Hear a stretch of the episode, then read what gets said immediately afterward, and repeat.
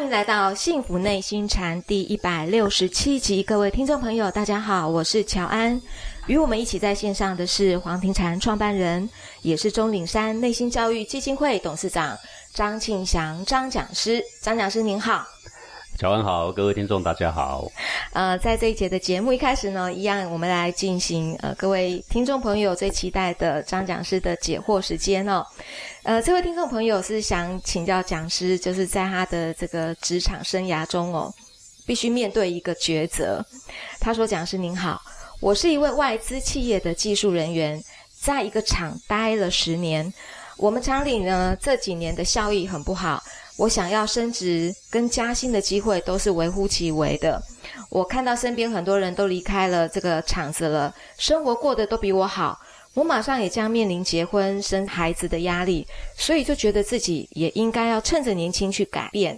一些朋友就建议我做一点小生意，我甚至也想过把升值的房子给卖掉，再买一个小一点的房子。那多出来的钱呢，我就可以拿来做生意啦。但是我的内心呐、却很忐忑，因为选择什么样的行业，要怎么做，这些事情我完全都不懂啊。呃，但是碍于现状，我又看不到什么希望。所以想请教讲师，我该何去何从呢？呃，这个问题对于现在时下一般上班族来说，几乎每个人都有的问题啦啊、是呃，在一个公司上班了十年啊、是呃，如果我们可以跟人很愉快的相处，然后呢，这个收入呢，你觉得也够用，那我们继续待也没有什么不可以。嗯，但如果你觉得说这个世界很大，我还想要到处去看一看啊、是呃，人生没有几个十年，对不对？是这个真正可以上班的时间，你说二十岁到三十岁，三十岁到四十岁，四十岁到五十岁，对不对？顶多三十年对，顶啊，嗯多就是这三十年嘛。好，如果你五十岁还要再上到六十岁，那真的是命有点苦 了啦。好，哦三十年工作对的对时 对，所以间嗯人的一世啊、一辈子叫一世，扣掉前面还不成熟，扣掉后面不适合工作。古人说一世就是三十年，我们这位听众朋友已经过了十年了，对，那三分之一贡献给这个公司啦，嗯，呃，也曾经在这里好好的努力的奋斗过，对不对？是呃，我觉得已经留有一些美好的记忆也可以啦，也可以啦也，可以啦。而且哦，一个人在一个公司待了十年、二十年哦，说实在，老板不一定很欢迎呢。因啊为已经少了那个就是可以奉献或者被利用的价值，已经也许是经验比较多了，嗯但是他的是薪水会越来越高嘛哦，对，这是一好，那如个果一个公司它的竞争力如果不是很好的话，嗯那对于年资很高的这个工作人员啊、是，有时候会觉得头痛，因为年资越高，放的假越多嘛，薪水越高嘛。哦。对对，那何不找一个新的地方去闯一闯？嗯呃，至于所说的后面呢，如果说要结婚啊，要做什么，又很担心。对，因为我要闯一闯，我也决定了，这十年来差不多，我要留下美好的记忆。我把那个辞呈我也递出去了，东西准备好，我走出了这个厂的门口，我会觉得前途茫茫，我这个会慌张。对，每一个人都有，就是嗯对未知的未来有一种恐惧感。是哦但是实际上啊、去闯一闯，不一定会比现在差啦。不一定，但是如果比现在差怎么办？就是那个再闯一 ，闯嘛再闯一闯。对，试一下有什么关系嘛？嗯所以人生是就是要有很多的体验嘛，去试是一试。不过我觉得就是说，不论到哪里工作哦，就是我们要对得起人，对得起自己啦。嗯，好、那过去这个公司，也许他对我也很好，也许我也对他老板很好，但也不是表示我一定要在这里待一辈子啊。是啊，真的世界很大，可以到处看一看。是，那我也曾经在电视上看过这种人呢，嗯他一毛钱都没有带了，他就把整个地球游完了。呃是，这种人胆子真大。真的没钱啊，可以走遍一个地球。对对对，他他到哪里就跟人家商量，我帮你洗碗，你给我工资，我帮你做什么，你给我这个过夜好不好？是然后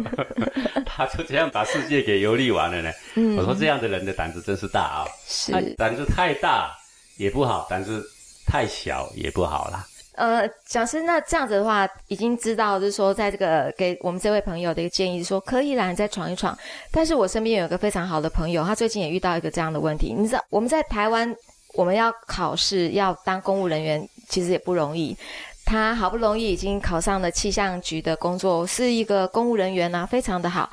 但是他突然觉得他想要提早退休，他已经工作了二十年了，他也觉得这个地方二十年，我觉得就是这样的，我想要出去闯一闯，但是又面临到我如果提早退休，可能拿不到退休金啊，我那么辛苦为了读那么多书，然后我好不容易考试，我当了公务人员，我想要离开这里，可是那个退休金怎么办？这也很难抉择、欸。对啊，你要那一笔退休金的代价，就是说继续在原来工作岗位再继续干啊。但是很不快乐。哎啊，如果说你觉得说这个退休金其实是可有可无啊、嗯我到别的地方闯一闯也无所谓，是，人生总是一种风险嘛。但是如果我有家庭，我有孩子，我如果是一个人的话，可能不用去在意这个退休金是多少。假设我还有一个责任在，那么是不是就应该要纠对结但一下？是我觉得哈、只要你肯去做，嗯，自自然然是老天不会亏待你的。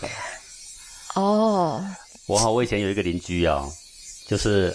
他生了很多小孩，嗯，在这个年代生很多小孩的人实在是不多了，对，他生了五六个，我记得。哦，很多，然后他先生是行动有一点不方便，嗯他是天生好像是有一点疾病，是行动是不太方便的。是那时候他先生也没工作，那就是他太太在上班啊。是，然后呢，小孩还一直生，大家都劝他说这个压力未免太大了，你不要再生了啦哦。嗯他却一派乐天呢、嗯哼说我生小孩有什么关系？小孩生下来，老天会给他福禄啊。嗯，他一一辈子会吃多少米粮，老天也会给他派福禄下来。啊我们都很担心，他都不担心呐、啊。嗯因为好几年后呢，又在街上碰到，哎，他还是一副神采飞扬。我觉得人哦，总要有一种乐天知命的这种气度，是乐天呃之，不命，必要太过的担忧啦。嗯呃，去闯一闯，真的他很乐于工作，只要有工作做什么，他都愿意帮人家做。好是这个有何不可呢？那当然，话说回来，我们如果在原单位已经待十年，我要再待二十年不行吗？那当然也可以啊。也可以，我觉得就是你如果可以安安心心的，或可以心情愉快的，不论你在哪里，不论你是不是又有换工作，我觉得都可以获得一个幸福美满的人生啊。嗯，在职场上，我们自己都有这样的一个感觉啊，哎，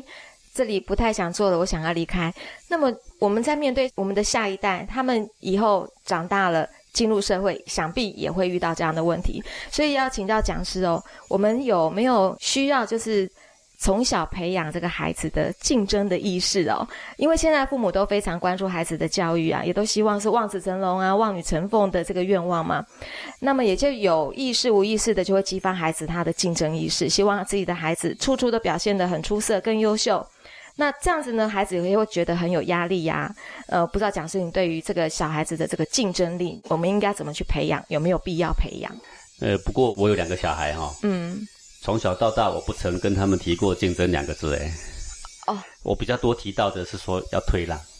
退让而不是竞争。 对，但是他现在领的薪水并没有比同年龄少啊。嗯，你只是要在工作岗位上，你好好的去做好你分内的事情，是待人处事啊、是，尽量以宽阔的气度去待人，我觉得这个是最好的竞争力，不是吗？嗯，不要强调这对，个这个竞争力力哈、不是把别人压下去。是呃，一个人的成功啊，到底什么叫成功啊？这个很值得我们深思啊。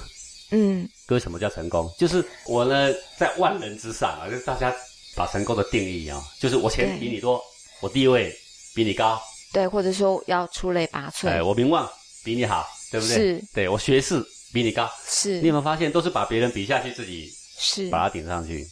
是，但是对于这个古代的这些君子啊、我想成功并不是这个定义啊。嗯成功应该是一个什么样的定义啊？成功应该是我帮助的人越多，我就可以定义我的人生啊是越成功的，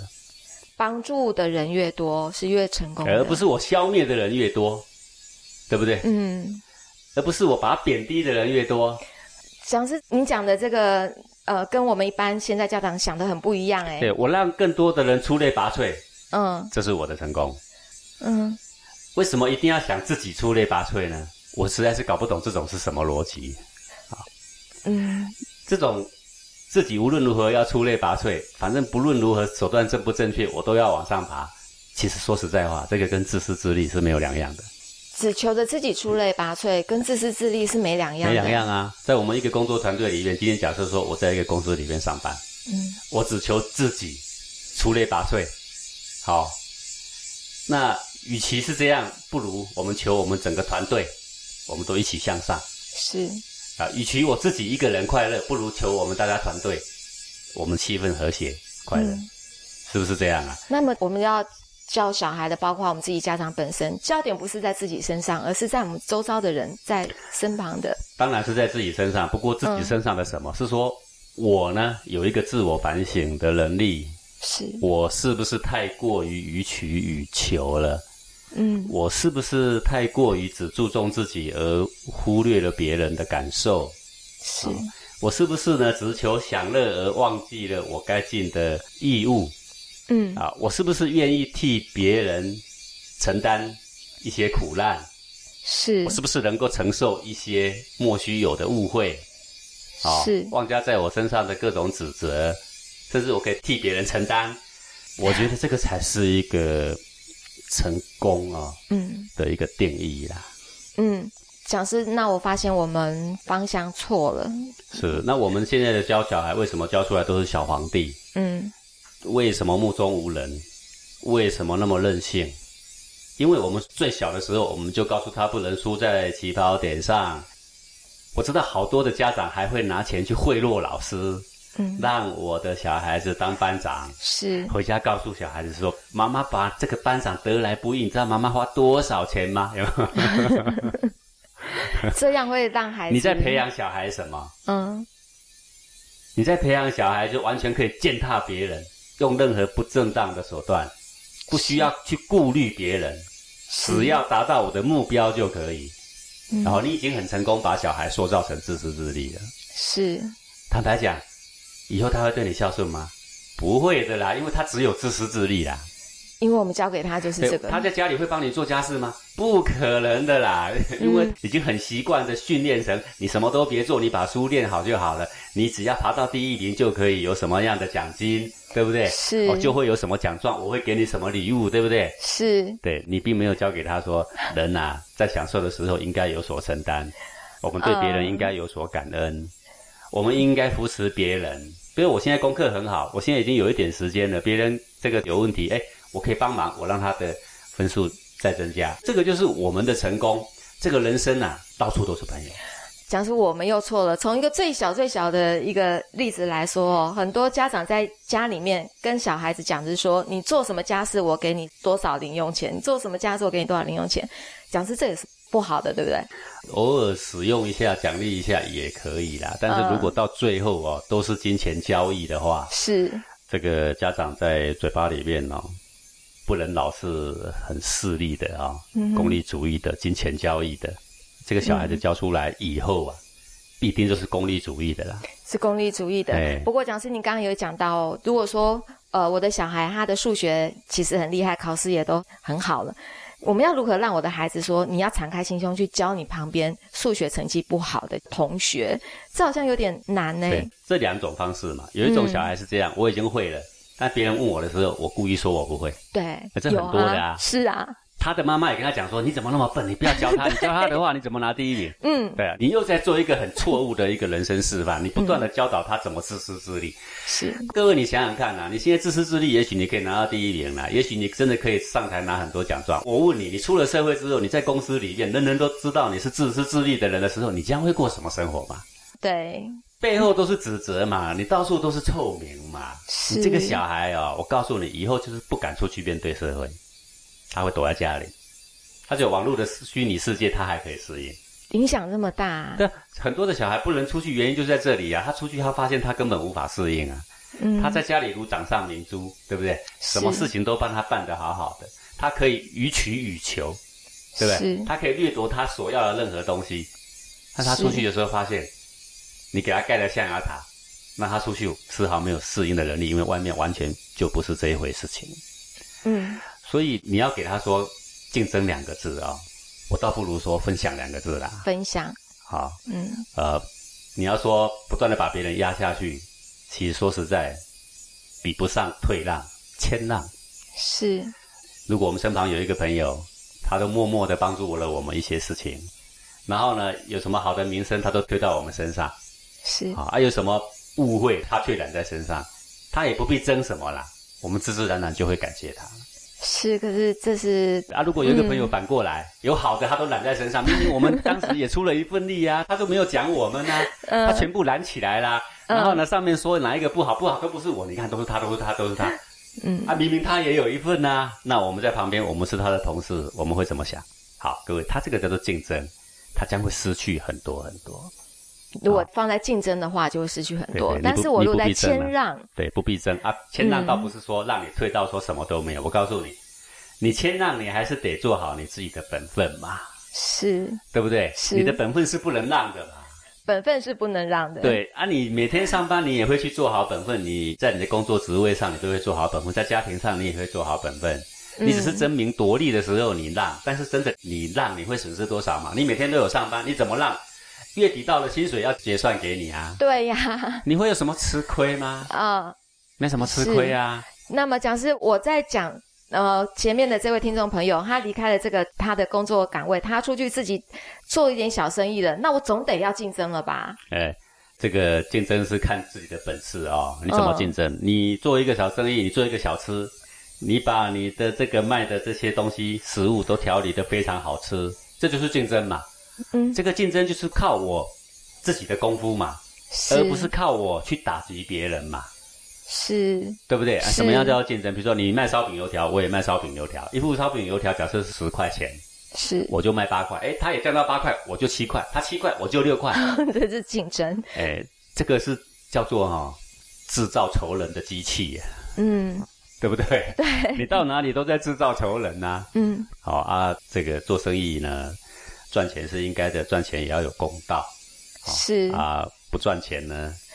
还要再卖，那就变成手段。对，所以讲师，你一定要给我们这个正确的这个观念哦。我们都会讲说，这个社会那么竞争，在外面都是这么竞争，但是您教您的孩子却没有“竞争”这两个字，可是您的孩呃，子在嗯是因为从小到大，我看到太多太多例子。我想各位你们也看过太多太多的例子了啦，没有错。有的人哈、他是这个黑了心肝哦，嗯把他的心一横，然后他真的呢，他也得到他要要的高官厚禄，对但是这个骂名啊，臭名万世。是那有些人在我们的这个身旁，然后他做人呢很厚道，凡事他会考虑到别人。是那他虽然也没有说在名望上还是金钱上飞黄腾达，可是他到处都有很好的朋友，是这种人也真的是到处很多啦。是那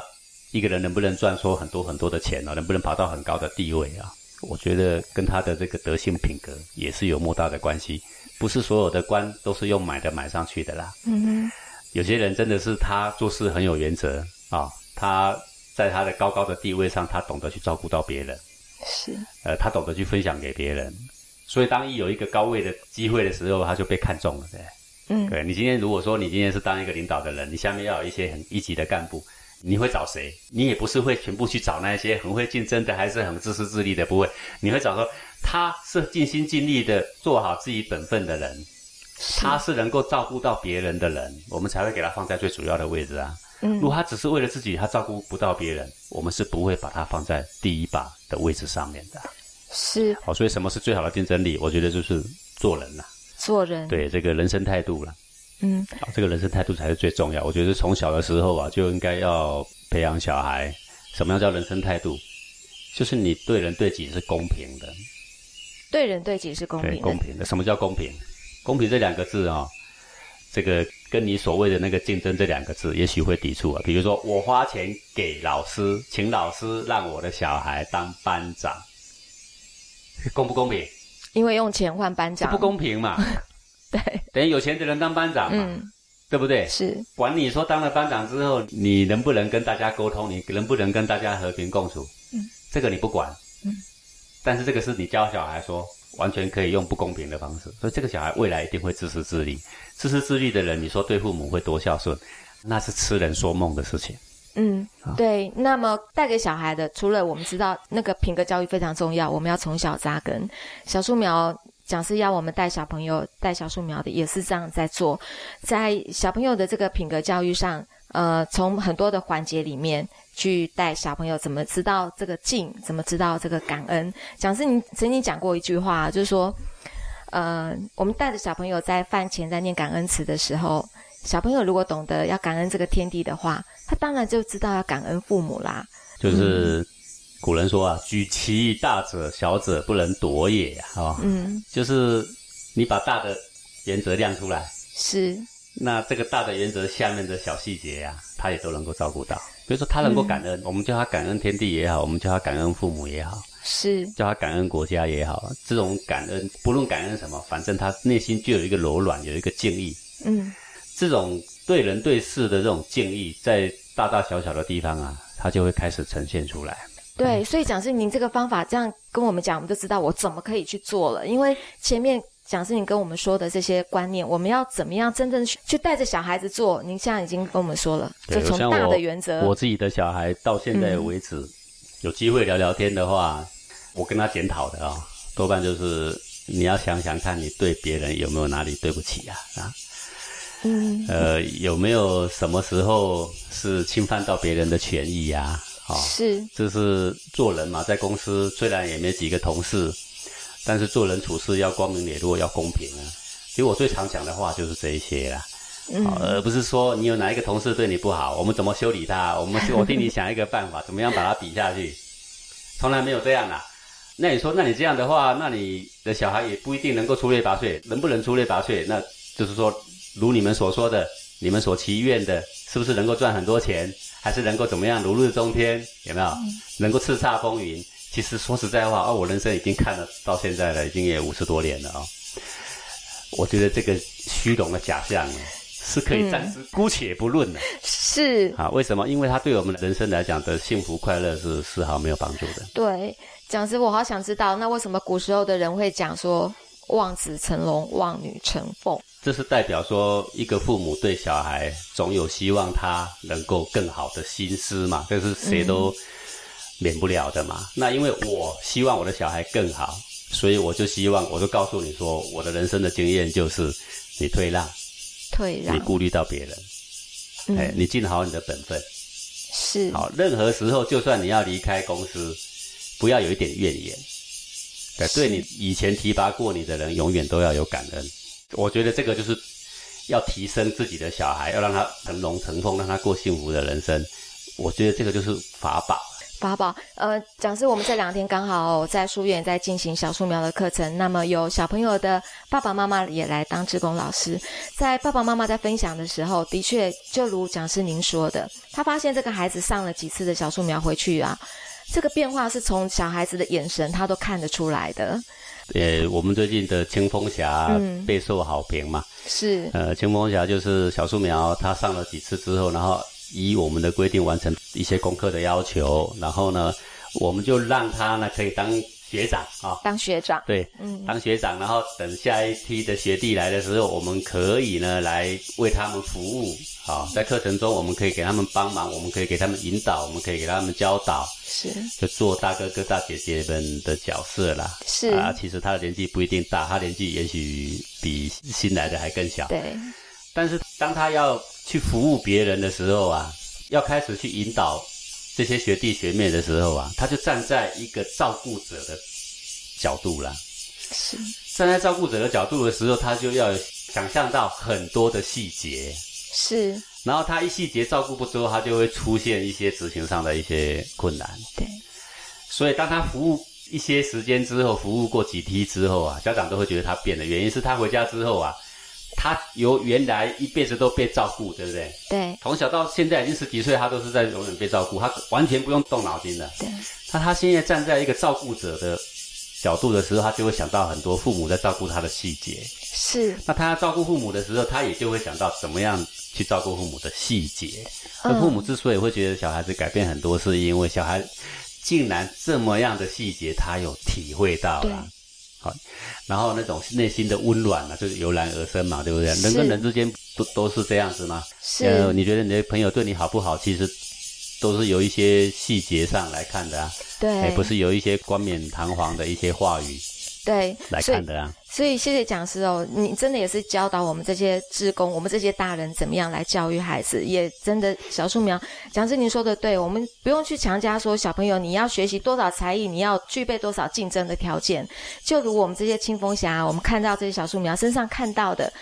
他们愿意在为学弟学妹付出，愿意当老师，愿意当馆主的这个助手，然后他就在这个环境里面，他知道怎么跟人应对进退，怎么样做学弟学妹的一个模范哦。嗯、就是他进入社会里面，这个本来就具备。对，哎我们教他是怎么样在这个幕后，嗯，默默的工作，默默的付出，是。不是教他在幕前怎么跟人家竞争，怎么样让镁光灯聚焦在你身上，是，也不是要教他多少才艺，这些多少才艺呢，其实是没有多大帮助啊。我举个例子来说啊，我的女儿以前学过什么呢？学过书法，学过画画，学过钢琴，学过美术。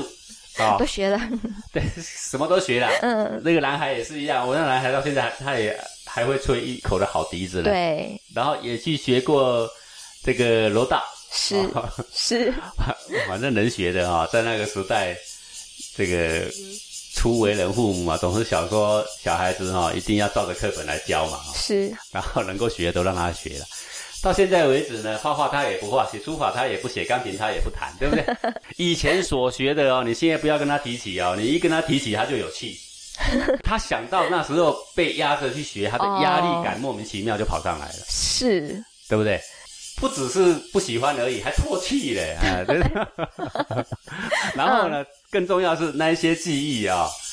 哎，倒也没有帮助到目前他的工作什么。嗯，我现在女儿在一个建设公司上班，是，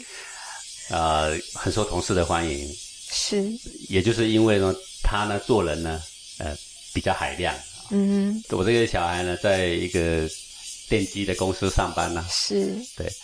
那还能够。勉强养活自己啦。不是，讲是您谦虚了。你这个小孩年纪非常的轻，他现在是大学生，可是呢，他还是主管呢、欸。哎、欸，嗯、这个都是叫做侥幸了啊、哦。嗯，对我们常常告诫小孩啊，这个少年得志不是什么好事啦。嗯、哦，一定要沉潜下来，身段要放低，多学一些经验。但他一定也是他的呃上司知道说他是有这样的一个能耐，他可以做一个主管的。这个一天上班八个小时哈、哦，嗯、你不必竞争啦。是你好好的工作哦，人家自自然然知道你有几斤几两，不是吗？是干嘛竞争呢？是的，不需要竞争，就是这个意思。对，我们接着讲师，你告诉了我们真正的这个人生的态度应该是什么？我们感谢讲师您今天的空中讲授，也感谢各位听众朋友的收听。我们下星期同一时间空中见喽，拜拜。